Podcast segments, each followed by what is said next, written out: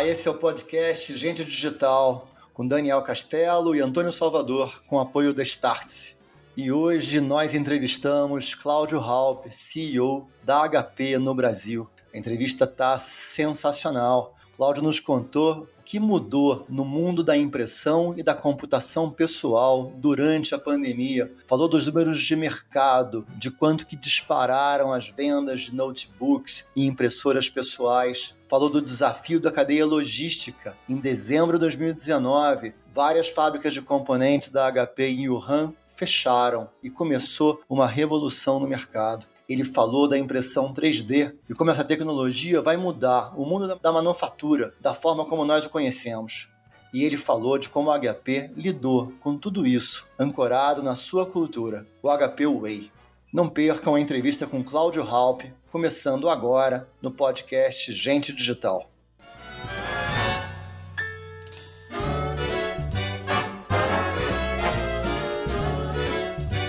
Olá, tudo bem? Aqui é o Antônio Salvador, junto com Daniel Castelo. Hoje a gente tem um convidado muito especial, meu grande amigo Cláudio Halp. Cláudio é presidente da HP no Brasil. Uh, nós fomos conterrâneos, né? trabalhamos juntos. Eu tive o prazer de trabalhar junto com o Cláudio, é um dos profissionais que eu mais admiro aí no mercado. O Cláudio tem uma experiência, uma vivência muito grande, está sendo um protagonista, está vendo de, de, cadeirinha, né? Toda a transformação que está acontecendo é, no mundo dos devices, das conexões e dessa transformação digital que a gente está vivendo. Então, Cláudio, seja bem-vindo, meu amigo. Muito obrigado, Antônio. É sempre um prazer conversar com você, reencontrá-lo. É prazer também, Daniel. Eu tenho certeza que a gente vai poder bater um bom papo aqui sobre tudo que está acontecendo. Legal. Cláudio, antes de ter para os nossos ouvintes, conta um pouquinho da tua história, né? Não precisa ser desde quando você era jogador de basquete. Podemos começar um pouquinho depois. Essa era melhor. Podemos parte, começar um pouquinho depois, né? De, não, derrota a gente não conta, né, Cláudio? Derrota a gente não conta. É, Mas conta um pouquinho da tua trajetória profissional e, e, e, o teu papel, o teu papel hoje, por favor, para as pessoas te conhecerem um pouquinho. Legal, beleza. Eu sou, eu tenho formação em engenharia elétrica, né? E logo no início da carreira, gaúcho, eu... né? Gaúcho, torcedor do Internacional de Porto Alegre. Eu falei que derrota a gente não conta, Cláudio. É verdade. e, e, na realidade a minha, a minha carreira ela começou em tecnologia, né?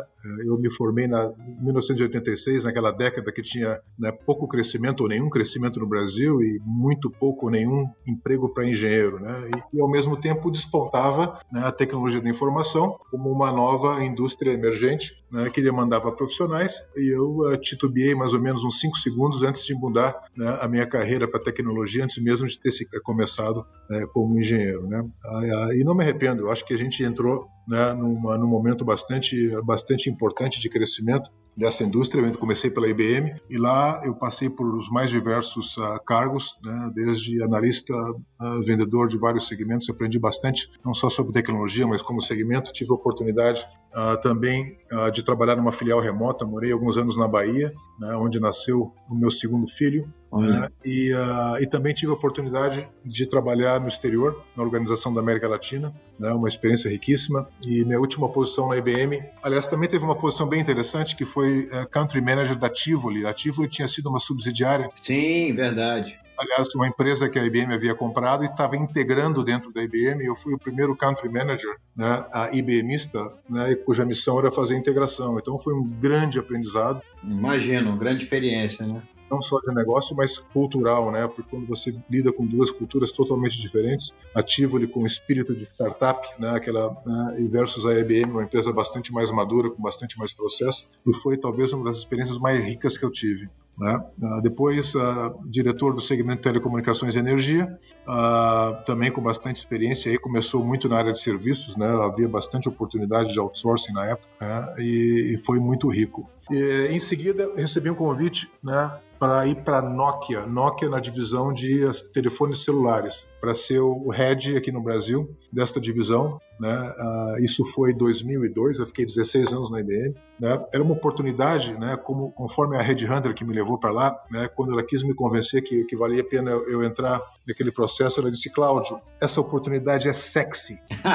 e aí, Antônio, né? Eu falei: puxa vida, eu tenho que entender o que, que ela quis dizer com sexy. E de verdade era sexy. Uhum. Né? O telefone celular, se hoje ainda é um objeto de desejo, imagina em 2002, quando começava a explodir a, a telefonia celular. Né? Então foi um grande aprendizado. A Nokia era uma empresa ainda que precisava se estruturar num crescimento de, em alguns anos, de três dígitos, não era nem dois dígitos, né? Imagina. Então, uma experiência riquíssima, né, onde ia desde de entendimento do consumer, marca, branding, né, uh, segmentação. A gente tinha fábrica no Brasil também, ou seja, todo foi, foi um grande aprendizado para mim, né, uh, e isso me levou também a uma oportunidade de ainda na Nokia uh, morar dois anos e meio em Londres, na, na organização global, né, responsável pela parte de sales development. Lembrando que na Nokia, naquela época da explosão de vendas, a coisa que era menos, menos importante era, era a atividade de vendas, porque é. tinha mais demanda do que capacidade de fabricação. Imagina. Então, durante um certo tempo, né, a musculatura de vendas foi subdesenvolvida e depois que o mercado saturou, era importante que a gente desenvolvesse essa, essa disciplina, digamos assim, a nível global, porque vender passou a ser uma atividade chave, como aliás é em qualquer indústria, qualquer negócio, né? Ah, então foi uma experiência riquíssima também, né? E, e desde 2008 eu estou na HP, né? Eu vim direto da, da Nokia Londres, HP no Brasil, inicialmente responsável pela divisão de computadores pessoais. Né? Uh, mais adiante houve uma fusão de duas divisões, em que entrou o negócio de printing também, um negócio belíssimo, né? mas com uma dinâmica totalmente diferente. Né? Então, e essa divisão, by the way, em 2015, quando houve né, o, o, split da, da então Hewlett Packard em duas empresas, né? uma é a empresa chamada HP, né, a qual eu sou o presidente aqui no Brasil, né, que trouxe a divisão de, de computação pessoal e impressão, né? Uhum. É, com todo o ecossistema de serviços envolvido. Enquanto a outra empresa chama-se hoje Hewlett Packard Enterprise, que era focada na divisão de uh, servidores, uh, storage, networking e serviços, ou seja, soluções mais data center e cloud. Uhum. E aqui eu estou até hoje, né? Cinco anos presidente da HP Brasil, né? Eu posso te garantir que uh, nesse mercado de tecnologia, né? No mercado que nem o Brasil e particularmente, né? Com mudanças bruscas causadas por pandemia e todas as questões que a gente tem no Brasil, não existe um dia igual outro. Eu imagino. E até para a gente esquentar o nosso papo, como foi essa, essa, experiência? Quer dizer, você passou por, né, contando a tua história aí, quer dizer, viver. Nokia foi um exemplo interessante, depois a gente pode explorar. Quer dizer, você, em algum momento você tirou pedido e depois você teve que remontar um músculo que ficou pouco exercitado, né? Essa também é uma experiência que eu queria depois ouvir. Mas como é que foi esses momentos aí de Covid para vocês e para HP aqui no Brasil? O que, que você aprendeu aí dessa... Uhum. Não saímos, né? Mas assim, desses últimos seis meses, que foi a fase mais intensa, né? É. Eu só queria só, só, fazer um comentário em relação a, a, ainda a Nokia que você fez aí. Na realidade, do ponto de vista de vendas, por algum tempo era assim. Mas ao mesmo tempo, a coisa mais importante que havia naquela época era desenvolvimento de marca, de brand. Uhum. E particularmente no momento em que havia também uma fusão entre as operadoras de telecomunicações com criação de Vivo, Oi, TIM, né, Claro, né, havia uma disputa uh, pelo mindset, pelo mindshare do consumidor, né, por marcas. Né? A Nokia queria que o consumidor entendesse que telefone significava Nokia, né? a Vivo queria que telefone celular significasse Vivo. Então havia toda uma questão de desenvolvimento de marca bastante forte né? e naturalmente a questão logística e supply chain para poder crescer capacidade. Claro. E a Nokia durante muito tempo foi uma referência né? de foi um grande líder né, de, de, de telefonia celular. Né? Exato. Bom, indo para a tua pergunta de, eh, sobre Covid, né, Antônio, eu diria que todas as empresas né, fazem anualmente, renovam anualmente né, o seu planejamento de, de curto, médio e longo prazo. Né? E longo prazo. Renova os seus votos com o futuro, né? Os seus votos, né? Exatamente, né? Os seus, os seus votos e os seus credos. E quando a gente faz o planejamento, né, que aqui no Brasil, o nosso horizonte de planejamento são três anos, normalmente uma subsidiária né, local, o horizonte máximo de planejamento, né, talvez eu possa dizer três anos, enquanto que no headquarters é muito mais. Né? Eu diria que em cenário nenhum na, na HP, eu talvez corro o risco de dizer em, em indústria nenhuma, né, havia o cenário né, de um lockdown ou de um Covid que trouxesse o impacto que acabou trazendo. Né? Uhum. Então, eu posso dizer que não estava em plano de contingência nenhum né, o que acabou acontecendo. E olha que a gente faz planos de contingência para caramba, né? É, então, o que acabou acontecendo né, é a gente, em primeiro lugar, entender a situação e atuar nas emergências em primeiro lugar. O que é emergência? Segurança né, das coisas mais importantes que uma empresa tem, que em primeiro lugar são as pessoas, né? em segundo lugar né, a sua operação, os seus clientes e seus canais, né? ou seja, colocar em segurança significa o quê? É colocar em home office, né? Ah, e dentro da HP, eu te diria que essa não foi talvez a tarefa mais difícil que talvez outras empresas tenham tido, porque de toda maneira a gente já, já tinha essa infraestrutura, cada um já tinha seu notebook, né? E, e, e não raro as pessoas já trabalhavam remotamente, seja de casa, em viagem, né? Ou em eventos, ou em qualquer lugar, né? Quando uhum. a gente fala que a gente tinha tecnologia para home office, o home office é um dos lugares que você pode trabalhar. No fundo, você claro. tem tecnologia para anywhere office. Uhum. É, então foi rápido, mas foi importante né, a gente garantir que as pessoas estavam seguras, né, e, e, mais do que simplesmente colocar em home office, a gente, a gente ter todo um plano de, de atendimento, uh, de atenção, de comunicação, de inclusive com, uma, uh, com programas de comunicação de equipes médicas, né, para as pessoas entenderem, saber o que. Porque hoje em dia a gente conhece bastante mais do que, claro. que é, mas no início bem pouco, né? Uhum. Em seguida, proteção da, da, da, operação e aí olhar para os canais, que são parte fundamental do ecossistema de negócios da HP, né, garantir que a gente tem né, os canais uh, protegidos, seja do ponto de vista de inventário, seja do ponto de vista de pagamentos, né, porque muito canal, muito varejista, num primeiro momento ficou com porta fechada, aquele que não tinha uma operação de e-commerce forte que na realidade é até a maioria, né, ficaram bastante desprotegidos. Então a gente passou praticamente aí é, um bom tempo cuidando desse ecossistema e dos próprios clientes. E levando em consideração outro fator que foi bastante um agravante bastante grande, Antônio. É, quando começou a pandemia lá em dezembro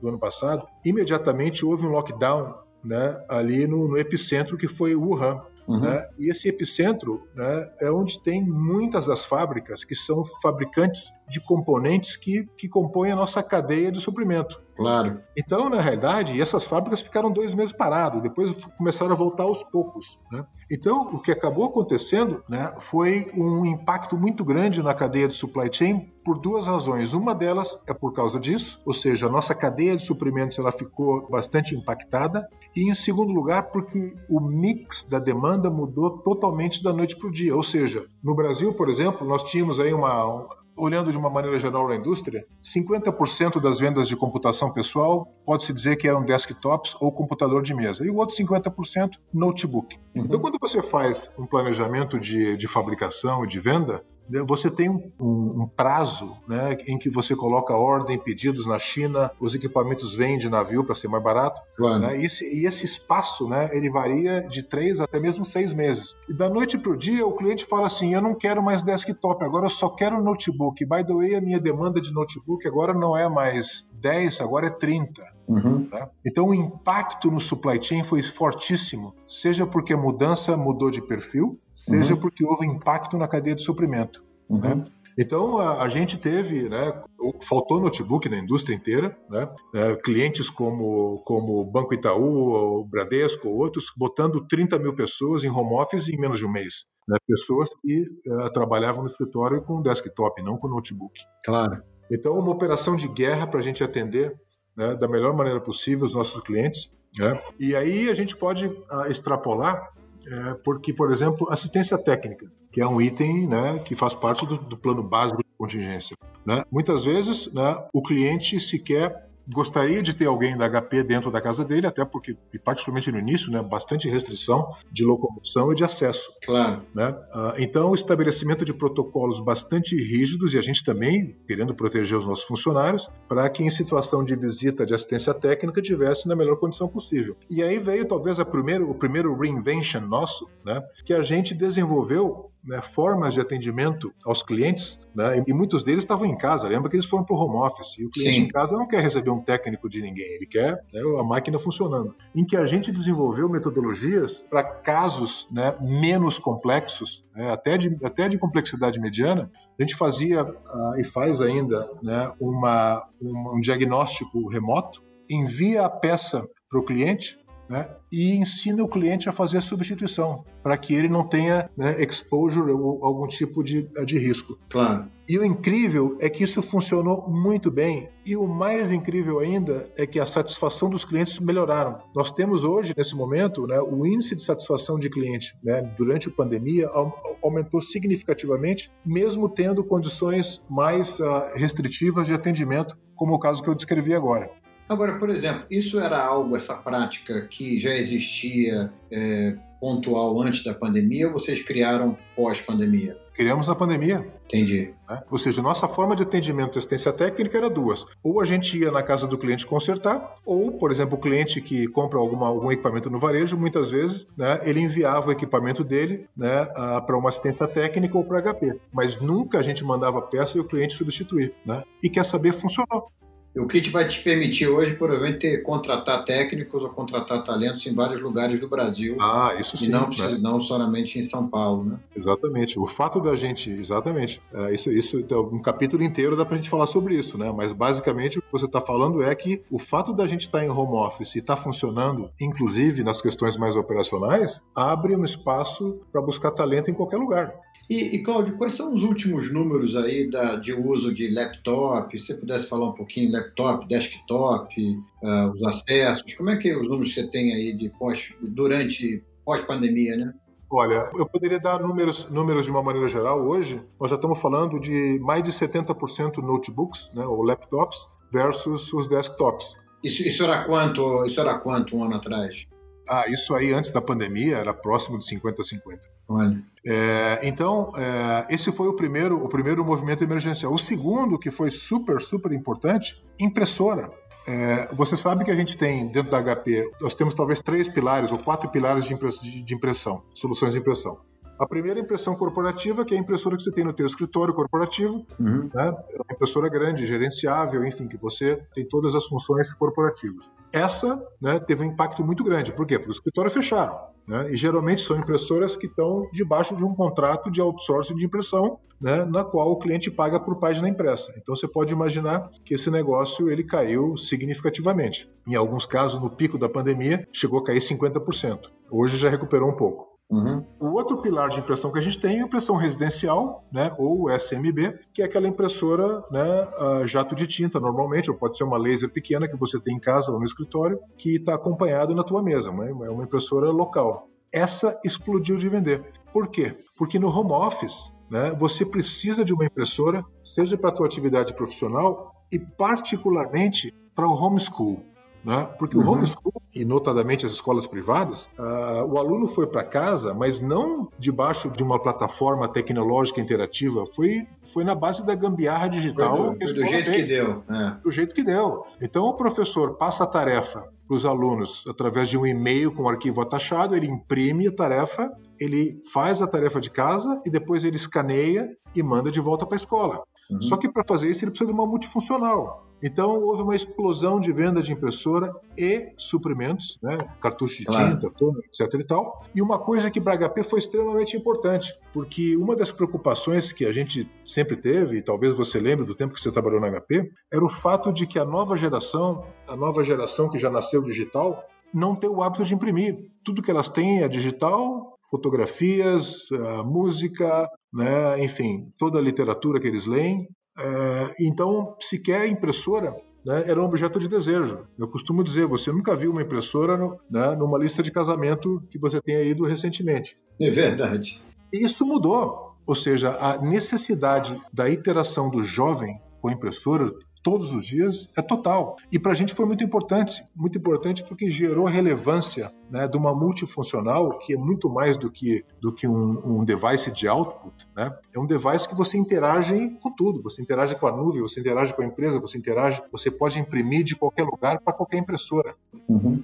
Então, para a gente foi muito importante isso. Como é que você vê esse, esse futuro da impressão, né? Que já que a gente está falando um pouquinho disso impressora, o que, que vocês veem do futuro da impressão? Quer dizer, a gente fala, né, já começa a ver muito sobre 3D, de eu estava há pouco tempo no varejo, já começava a ver coisas de imprimir comida em casa. Isso. Podia um, imprimir um bife, imprimir. Qual é esse futuro da impressão? Imprimir menos papel, imprimir mais coisas Olha, o Antônio, eu vou definir o futuro da impressão da seguinte maneira, né? E aí indo para o 3D e indo para a parte gráfica, porque a gente tem também uma divisão gráfica que é até menos visível uhum. né, para quem não é da indústria gráfica, mas que é extremamente importante. Né? Eu diria o seguinte, Antônio, que o futuro né, da impressão né, ela é digital. O que, que significa isso? Você vai para a indústria gráfica, por exemplo, né, que no passado você, você ainda existe bastante forte, cerca de mais de 90% do que é impresso hoje no mundo gráfico é impressão analógica, que são as offsets, que são as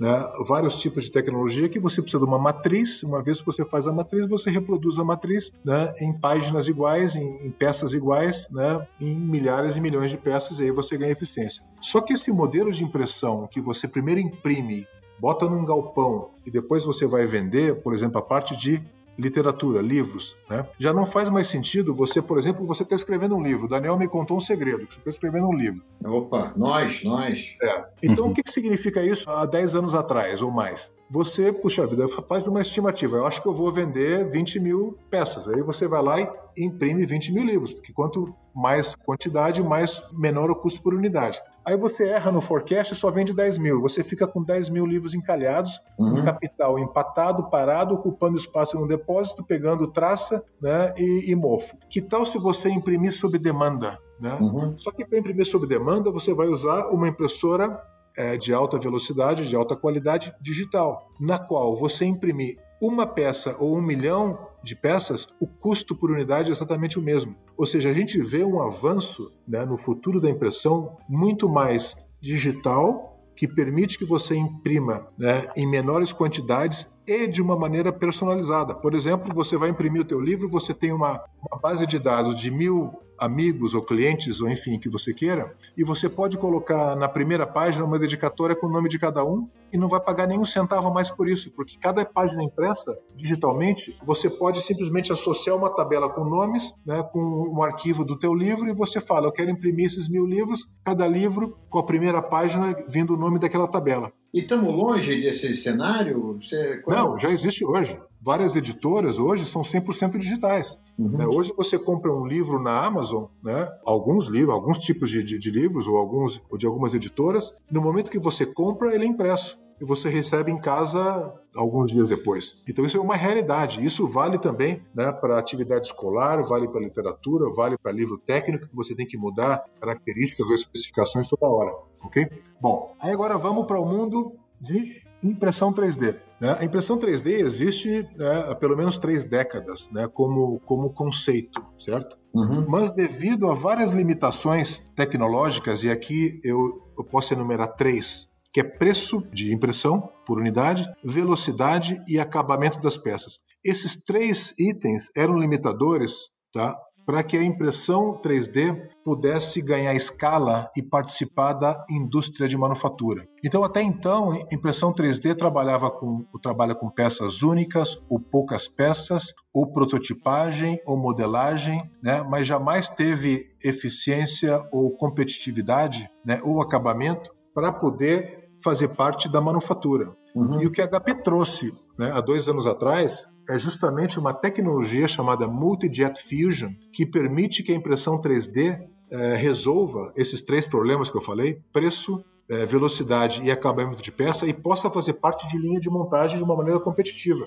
Uhum. Então, a impressão 3D, com essa capacidade, vem a, a ser né, um player importante de manufatura. E aí a pergunta é, mas está concorrendo contra o quê? É contra outra impressora 3D? A resposta é não, né, porque a manufatura, na realidade, é um processo que existe há, há mais de uma centena de anos e sempre foi baseado, né, quando você produz uma peça, no conceito de você ter um molde no qual você injeta ou plástico ou, ou metal ou algum composto e a partir dessa injeção em cima do molde, espera secar, você tem uma peça né, que vai eh, que vai equipar vários componentes do automóvel, do avião, né, de componentes eletrônicos, né? Então essa é a indústria tradicional de manufatura. Então para você fazer, por exemplo, um computador, imagina que um computador tenha 500 peças, um automóvel tenha 2 mil peças, cada uma daquelas peças, né, ela tem que ter uma matriz, um molde para que seja injetado, né, um determinado material para que aquilo vire peça. No momento que você está com impressão 3D, você não precisa de molde, basta que você faça um download de um arquivo digital, de um arquivo de indústria, né, de, dos, dos, vários softwares que, que desenham peças digitalmente. Você faz o download e você aperta o botão print. Né? E em poucas horas você tem a peça né, impressa, acabada em qualquer lugar do mundo, sem você precisar daquele molde, que, que na realidade, prazo de desenvolvimento de produto, a parte mais demorada que tem é você desenvolver os moldes. E se você e se der errado, tem que fazer outro, é praticamente um trabalho artesanal, demora muito tempo. Claro. Então, boa parte do, do ciclo de desenvolvimento de um automóvel, por exemplo, é você conseguir chegar nos moldes corretos das peças finais. E é um processo caríssimo, né? Você fazer a introdução de um produto justamente pelos moldes.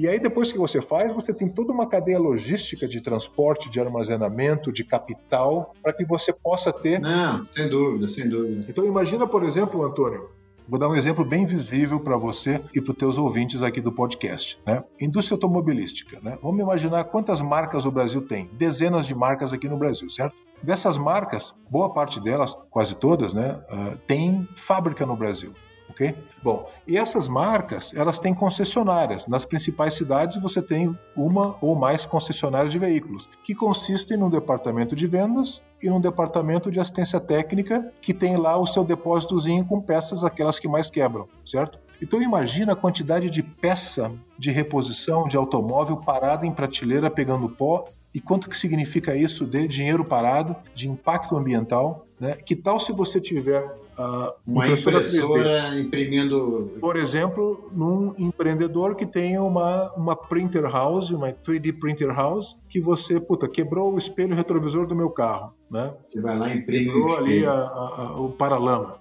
Né? Você baixa o software e você imprime. Então é assim que a gente enxerga o futuro da impressão 3D, né? É sendo um componente adicional. Veja bem, a gente não enxerga substituindo toda a forma de, de manufatura tradicional, mas como um componente adicional para você ganhar velocidade né? e você diminuir capital ah, parado né? no seu, na sua indústria de manufatura. Uhum. Cláudio, onde a gente está em relação a isso? Qual é o estado da arte hoje? É, então vamos lá. Isso tudo depende muito do desenvolvimento de materiais. É, vai dar para, por exemplo, você imprimir uma picanha, você gaúcho, quer dizer, ah, bom, isso aí, isso, isso, isso, vamos lá. Dá para imprimir uma picanha em casa, não? É, eu, eu acredito que deve ter alguém tentando isso. Não está no foco da HP, né?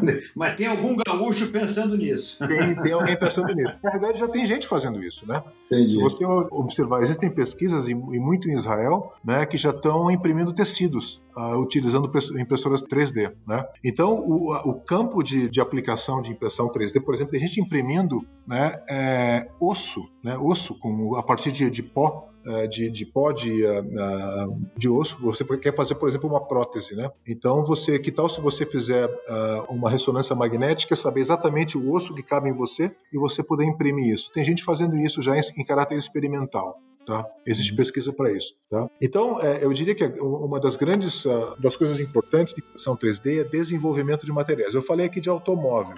Tá? 50% das peças no automóvel são plástico, mas não é o mesmo plástico. Existem vários tipos de plástico, né, com todos os tipos de características de flexibilidade, resistência mecânica, né, seja ela também a questão de acabamento, tato, sensibilidade, enfim, várias características. Né? Então a gente tá, a gente é novo nessa indústria ainda, é relativamente novo, tem somente três anos, tá? E a gente está desenvolvendo, já desenvolveu parcerias com várias empresas químicas. Lembrando que a HP é uma empresa de tecnologia, não é uma empresa química, né? Então, para você desenvolver material, né, quanto mais materiais a gente consegue desenvolver que a gente possa usar na nossa impressora, maior o nosso addressable market, certo? Uhum. A gente consegue imprimir, né, e são aplicações das mais diversas. Então a gente tem hoje acordo com mais de 30 empresas químicas, empresas globais, tá, para desenvolvimento de material específico. Então a gente já tem vários tipos de termoplásticos, de polímeros né, desenvolvidos, e a gente tem também metal. A gente já imprime em metal, né? E hoje a gente equipa, por exemplo, algumas peças da Volkswagen, equipam alguns, alguns automóveis da Volkswagen impressos em metal né, com impressora 3D da HP. Mas uhum. lembrando, a gente está ainda no início, a gente está engatinhando né, em 3D printing no que diz respeito à manufatura. Há outras aplicações de prototipagem e modelagem, né, já, é, já é uma indústria muito madura. Agora, em manufatura, o espaço é imenso. A gente enxerga um mercado de, de 12 trilhões de dólares ano, que é o tamanho do mercado de manufatura né, analógica que existe no mundo. Lógico que a gente, se a gente conseguir capturar um pedacinho desse mercado, é um grande impulso para a HP. E uhum. lembrando aquilo que eu falei lá do que, que, talvez você conheça bem, Antônio, do, do HP Way, a HP está sempre né, é, com um pé no presente né, e um pé no futuro, no sentido da gente executar né, com excelência né, tudo que a gente já tem desenvolvido, produtos à venda, né, seja né, a eficiência no atendimento, venda, atendimento ao cliente, e isso gera funding para que a gente possa investir em novas categorias que ainda não são Uh, não existem ainda produtos, não são comerciais, como por exemplo o 3D printing para manufatura. Né? Quando a gente começou a investir nisso alguns anos atrás, nem sequer uma categoria criada. Então a gente está criando. E existem outras que estão no pipeline, que se houver tempo a gente pode comentar também. Cláudio, o que, que você acha que é a mudança mais importante dos nossos dias. A gente aprendeu um monte de coisa com a Covid, né? A gente viu um monte de mudanças acontecerem. Algumas vão ficar, algumas não vão ficar. Teve alguma grande sacada? Teve alguma coisa que você não imaginava? De coisas que você está vendo que devem ficar para sempre agora? O que, que, o que, te surpreendeu nesse processo? Bela pergunta, Daniel. Eu, e para responder ela, eu vou me permitir dar um passo atrás. Tá? Quando uma empresa faz um planejamento estratégico, a primeira coisa que a gente olha, tá? isso a nível headquarter, né? não estou falando aqui no Brasil, uh, olha um estudo que, que se renova a cada ano chamado Mega Tendências. Então, cada indústria faz o seu próprio estudo, né? algumas empresas fazem o seu próprio, como o caso da HP, e a gente olha o que, que vai acontecer na sociedade daqui a 5, 10, 15 anos, que demandas uh, que a nossa sociedade vai ter do ponto de vista estrutural, né? ultramobilidade, se a gente vai estar tá mais conectado, vai estar tá mais isolado, se a gente aglomerações em grandes centros urbanos, né? preocupação com segurança, ou seja, mega tendências. A partir daí a gente começa a desenvolver né, o que, que será que vai resultar em consumo, desejos, né, aspirações, para depois isso virar produto. É assim que funciona o planejamento estratégico. O que está acontecendo agora, essa pandemia, ele é um divisor de águas e seguramente vai influenciar essas mega tendências daqui para frente né, que seguramente não foram pensadas, aquilo que eu falei, ninguém pensou que ia acontecer isso. Então, muitas das respostas do, do que você está perguntando, nós ainda vamos ver, porque a gente não sabe ainda traduzir o que, que a sociedade vai estar, tá, como consequência disso, demandando, né, ou seja, as, as, novas prioridades, puxa vida, saúde, né, o conforto no lar e essas coisas todas né, vão estar tá muito mais na pauta do que outras coisas. Então, a gente não tem todas as respostas, mas a gente tem algumas. Tá? E essas uhum. algumas, né, elas ficaram muito claras nesses primeiros momentos. Né? A primeira delas, a questão do, do, do home office e as, e as, consequências que isso gera. Né? É, as empresas olham seguramente para o home office como uma, uma tendência que vai ficar, pelo menos parcialmente, né, no pós-pandemia, e pós-pandemia entenda-se pós-vacina. Agora, qual é a consequência de você ter uma população grande né, de trabalho né, no home office? Não é mais simplesmente aquele notebook de emergência que a gente falou. Né? Eu, para ficar trabalhando né, por um período longo em casa, a gente precisa ter condições melhores. Eu preciso ter o meu monitor, eu preciso ter acessórios que complementam o meu home office, eu preciso ter uma cadeira né, que me permita a ergonomia correta, eu preciso ter uma mesa. Aí daqui a pouco a gente vai dizer o seguinte: poxa vida, o objeto de desejo daquela família lá não é mais uma viagem à Europa para a família, é ter uma casa um pouco maior que possa ter um escritório né, com privacidade, ou talvez até outro escritório, porque afinal de contas tem dois filhos e mais esposa e marido que trabalham. Então, assim, as prioridades e os, e os objetos de desejo eles mudam. Né? E o home office, dentro desse ecossistema que eu descrevi, tem um papel importante e isso implica na indústria de tecnologia, implica em banda larga, não pode ser qualquer banda larga, implica em segurança, né? porque aquele roteador residencial que eu tinha lá, agora eu estou lidando com minhas aplicações corporativas. Né? né? Toda a questão de real estate que eu falei, poxa, agora eu quero uma casa maior, né? eu quero reformar a casa e botar um escritóriozinho. Bom, e-commerce. Esse definitivamente é o grande vencedor dessa pandemia, né? em todos os sentidos. Então, e-commerce, né, ele passou a ser uma questão de sobrevivência para o comércio de curtíssimo prazo. Muitas empresas que já haviam feito a sua própria transformação digital, né, e aqui no Brasil talvez a gente possa dar um grande exemplo da Magalu, né, que enxergou isso né, lá atrás quando viu a, um risco de uma Amazon vir para o Brasil e, e, fazer o estrago que fez nos Estados Unidos, e outras também via varejo né, em seguida, né, uh, com uma transformação digital muito, muito acelerada. Tá? Mas uh, todo mundo, a farmácia, o restaurante, né, todo mundo teve que criar o seu próprio delivery. E o delivery, uh, é, como questão de sobrevivência Então, aquela transformação digital imediata que aconteceu, que eu chamo da gambiarra digital, ela é ok para um primeiro minuto, mas a, ela passa, mas a transformação digital vai muito além daquela primeira interação. Um exemplo que eu costumo dar. É, Antônio, quando você vai ao supermercado, você faz uma lista, você ou a tua esposa fazem uma lista de compras, certo? Sim. Aí você vai no supermercado e compra aquela lista e mais uns 30% pelo menos, certo? Que você não tinha colocado na lista, né? Uhum. O que, que acontece quando você agora faz uma, você vai fazer uma compra de supermercado digital pelo e-commerce? Você faz a lista e você vai lá e compra a lista, certo? E às vezes até menos, né? às vezes até menos. Ou seja, isso mostra que a transformação digital não basta você colocar um site de compras. Não. Você tem que dar ao cliente, ao consumidor, a experiência de compra né, equivalente ou melhor do que, que ele tem quando vai no shopping. O shopping center ou aí do supermercado, né, para muita gente pode ser um desprazer, mas para mim, por exemplo, é um prazer. Claro. Né? E quando você está com, com um sorriso nos lábios, você compra mais, você passa então, como é que você transforma a experiência de compra além da lista de compras, né? Claro. Agora, Cláudio, antes de até você completar, você falou do e-commerce, não queria perder a oportunidade, mas você, você citou, logo no começo, vocês tiveram um problema com o RAM, né? Ou seja, na sua cadeia logística. Você acha também que, até para você oferecer um e-commerce, ter o produto certo, na hora certa e tal, não sei o quê, a gente também tem que olhar para trás e você acha que vai haver um grande movimento? Vocês estão revendo as suas matrizes aí de de logística, onde vocês produzem?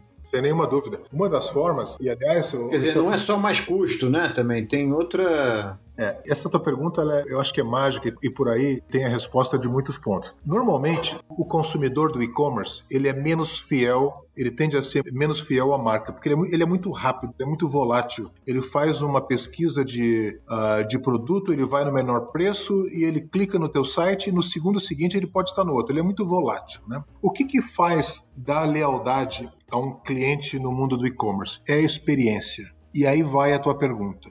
Ou seja, se você faz uma compra e recebe, que era esperado receber em cinco dias e recebe em dez, né, talvez você nunca mais entre naquele site, principalmente se você tentou reclamar, não foi bem atendido, ninguém respondeu, etc. E tal. Agora, que tal se você comprar e receber no dia seguinte e você ter um código de tracking, você sabe onde é que o cara está, que hora vai chegar na tua casa. Então, eu diria que a necessidade que o e-commerce tem de manter lealdade nos clientes, e manter lealdade significa não só mais venda, como mais margem. Tá em você conseguir criar uma experiência ao cliente. Então, é, recentemente eu estava numa, numa discussão, numa live com o Mercado Livre. Uhum. E só para você ter uma ideia, Antônio, qual é a visão deles? É, é a seguinte: quando um cliente tiver uma intenção de compra, o que eles querem e o que eles buscam é que o cliente, antes de ir no Google ou outro buscador para pesquisar sobre computador HP, ele já vá no marketplace deles e busque computador HP no marketplace deles. Ou seja, na realidade, ele quer um one-stop shop. É, o, o, Mercado Livre na Argentina, ele passa o Google em termos de busca, né? Exato. Em termos de busca, quando, quando existe intenção de compra. E é. no Brasil está muito próximo, se é que já não passou. Você falou de computador, qual é o futuro das telas, hein? A gente vai ter computador ainda durante muito tempo, a gente vai usar televisão como computador, a gente vai usar geladeira como, como tela. Com o 5G aí, como é que você vê esse futuro? Eu acho que vai ter múltiplas telas, ô, Antônio. No passado recente, se você lembrar, né, se dizia o computador está morto, agora é tablet né, e, e smartphone. Né? Não morreu. O computador está com a maior relevância de todos os tempos. HP agora, no terceiro quarto fiscal, isso é uma informação pública, né? nós batemos o recorde de, de todos os tempos de vendas de computadores, mesmo com a restrição de disponibilidade de peças. Uhum. Então, o computador, sim, ele tem uh, cada vez mais relevância, né? Porque ele tem, a, ele, ele, tem na realidade a capacidade de, de você interagir né, em todos os sentidos, né? Uhum. É, seja na consulta, seja em você buscar informação, seja em você fazer né, uma teleconferência e particularmente você também fazer o teu input, né? Ou seja, a tua própria, você ser o autor, né? Ah, seja de mensagens ou de qualquer forma de, de documento. O que vai acontecer é que ele vai ficar cada vez mais amigável, né? Com, com ferramentas como inteligência artificial e 5G, né? O que você vai ter, né? são, uh, são interfaces cada vez mais amigáveis que você vai poder falar E hoje você já pode, na, na, realidade, você tem várias ferramentas de reconhecimento de voz, mas com muito mais, uh, com muito mais acuracidade né, uh, e capacidade. Uh, isso vai valer, né, seja para o teu smartphone, seja para o teu computador. Né? Eu vejo, por exemplo, inteligência artificial fazendo um papel imenso em tudo isso, né? seja em você poder fazer tradução simultânea utilizando inteligência artificial e 5G em qualquer tipo de interação que você precise fazer, seja o 5G participando também cada vez mais ou na realidade acelerando né, a implementação de tecnologias que são emergentes, né? por exemplo, toda a questão de veículos autônomos, por exemplo. Né? A tecnologia existe, ela está pronta, né? os códigos estão né, uh, prontos, né? Uh, mas ainda não é seguro o suficiente uh, em muitas situações, porque você não tem uma, uma rede né, com a velocidade, com a latência necessária para você para tomada de decisão muito rápida. Né? E aí vai também toda a questão de computação distribuída, uhum. né? porque quando você tem um automóvel né, dirigindo autonomamente né, você tem muitas variáveis ao redor do automóvel, né, que são as leis de trânsito, são os pedestres, sejam um outro carro ao seu lado, sejam condições, enfim, todo tipo de condição né, que exige né, do motorista ou de um automóvel autônomo uma tomada de decisão extremamente rápida. Uhum. Agora, se a inteligência de tudo isso estiver na nuvem uh, e não tiver uma rede rápida o suficiente para que essa, uma vez a informação colhida pelo automóvel, processada na nuvem e devolvida como uma ação para o automóvel, tu imagina que isso pode representar um risco de segurança muito grande. Né? Então, com, com, com, computação distribuída, né, ou seja, o edge computing que, que é tão é, falado, e mais 5G, vai permitir né, que várias tecnologias, e aí podemos também falar de telemedicina, é, e não somente consulta a um médico através de vídeo, mas você realmente poder, poder atuar num paciente ou até mesmo fazer uma cirurgia com, com segurança, com precisão, né? Ah, e aí vai para todo mundo de, o mundo de robótica, o IoT, como você falou, a tela da geladeira, né, a tela do automóvel. Eu vejo, na realidade, uma explosão ah, de conectividade né, e uma geração imensa de dados, né, e aí vai todo o Big Data, né, que vai ser propiciado com o IoT e o 5G. Né? Agora, tudo isso, o, o, Antônio, né, e talvez se a gente colocar nesse caldo todo, né, a transformação digital que a gente está falando, só faz sentido quando você coloca as pessoas no centro de tudo isso. Né? Uhum. Então eu costumo dizer, puxa vida, você vai fazer transformação digital, né? E quando você está olhando para uma empresa, né? Transformação digital é end-to-end. -end. Não é simplesmente você colocar um sistema integrado de gestão ou você fazer uma atualização no seu ERP, né? mas você colocar o cliente no centro disso tudo. Né? Seja através de você conseguir né, um serviço de logística né, que permita, né, desde a primeira ordem, até o recebimento em casa com o tempo mais rápido possível, né, uma precisão nas informações, no faturamento, enfim, contas a receber, mas o cliente no cima de tudo. E quando você estende a isso né, a experiência digital ao cliente, e aqui talvez eu possa dar mais um exemplo, como é que a transformação digital né, pode trazer competitividade na experiência do próprio cliente. Né? E um dos casos que, que a gente tem hoje como problema é o seguinte: o e-commerce trouxe né, eh, novos compradores. 32% das pessoas que compraram na pandemia nunca haviam comprado. Né, isso é informação do Google. Verdade. É. Não, nunca haviam comprado uh, na internet. Tinham medo, desconfiavam, enfim, né? E compraram e gostaram e vão passar a ser compradores. Só que uma das, das, formas que a gente sempre usou, né, por exemplo, é vender impressoras da HP. Você vai numa loja, você entra lá no, né, uh, em qualquer varejista para comprar uma impressora. Aí você chega lá, tem 30 impressoras maioria da HP, mas tem do concorrente também. Aí tem jato de tinta, tem laser, tem multifuncional, tem tantas páginas por minuto, tem preto e branco, tem colorida. Aí você fala, putz, grilo, que impressora que eu compro? Né? Você não sabe, é difícil. Aí o que, que você faz? Você recorre ao promotor de vendas, que está ali já olhando para você, né? ou ao vendedor da loja. E esse cara te explica, poxa, quantas páginas você costuma imprimir por mês? Para que, que você usar? É profissional, é escolar, enfim, né? Então, essa ajuda na venda ela é super importante. Agora, como é que você faz nisso quando o cara entra num site para fazer uma compra? Que esse promotor não está lá. É um problema que a indústria tem, que a HP tem e o varejo tem. É. E hoje também é, ele está chegando na loja já com o celular aberto e com a pesquisa já feita e ele quer isso, né? Então... então, mas isso é quando ele já sabe qual é o produto. Quando ele já sabe qual é o produto que ele quer, aí ele vai lá só para fazer preço, né? Mas quando ele não sabe qual é o produto, é. Você fazer esse, esse aconselhamento online, né? Promotor virtual. Então, Antônio, o que, que a gente tinha? Nas principais lojas, até porque é impossível ter um promotor em todas as, todo o varejo do Brasil, então a gente fazia um pareto e colocava promotores espalhados em algumas lojas para poder fazer esse, esse suporte ao cliente. Uhum. E as lojas fecharam, o shopping center fechou. Então o que, que a gente fez? O que a gente fez foi criar o promotor virtual, seja quando você entra num site para comprar, ou mesmo quando você vai numa loja fazer uma compra, e as lojas agora começam a abrir, e você tem um QR Code que você escaneia e entra um promotor virtual de verdade, pode ser por vídeo, né, ou por WhatsApp, depende da necessidade, para te fazer um suporte virtual à sua compra. E com isso nos permitiu, com o mesmo OPEX gasto ou menos, atingir um número muito maior de atendimentos por dia, um número muito maior de lojas, um número muito maior de consumidores. Uhum. Ou seja, é a dor uh, que inclui né, a redução de OPEX, que nos ensinou a fazer uma reinvenção no atendimento, economizando dinheiro e alcançando, nós conseguimos fazer 600% de aumento de cobertura. Né? Cobertura, entenda-se, número de chamados por dia versus número de atendimento por dia de um promotor físico, né? com a mesma e com a mesma satisfação de cliente. Aliás, a HP foi brindada recentemente much. Uh, pelo MESC, que é o instituto que mede satisfação de cliente todos os anos, né? Eles pesquisam cerca de 2 milhões de pessoas, né, que citam as empresas que eles fizeram algum tipo de atividade, né? E 6.500 empresas foram citadas em todos os segmentos. Então, existem, eles premiam 46 segmentos. A HP pelo terceiro ano consecutivo foi premiada a melhor empresa em satisfação de cliente no segmento de eletrônicos, que é o nosso, né? E esse ano a gente conseguiu a segunda colocação entre todos os 46 segmentos né, em satisfação de cliente em todas as empresas do Brasil. O que nos enche de orgulho, mas boa parte disso, Antônio, são coisas que a gente conseguiu fazer com a pandemia. Foi pela dor e pela reação.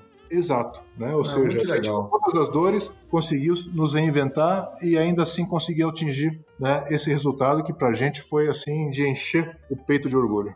Muito legal. Meu amigo Cláudio, super obrigado pela sua gentileza de compartilhar essa história tão bacana aí da HP no Brasil, é, esses seus aprendizados aí sobre o futuro da impressão, o futuro das telas e, e, a história que vocês, essa bela história que vocês estão construindo aí na HP e, e eu fico muito, até por ser um ex-HP, fico muito orgulhoso de tudo aí que vocês estão construindo. Muito obrigado aí pela, pela sua gentileza e um abraço, meu amigo. Certo, muito obrigado. Um abraço, foi um prazer, Daniel e Antônio. Aquele abraço. Legal. Obrigado, Cláudio. Obrigado pela conversa.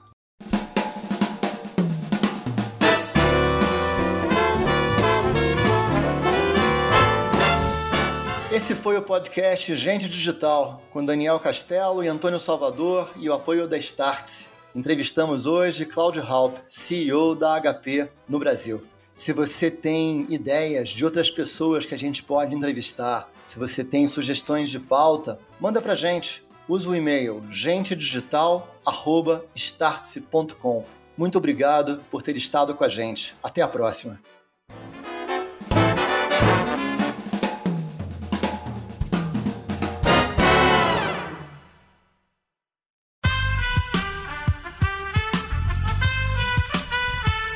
Podcast foi editado por Aerolitos Edição Inteligente.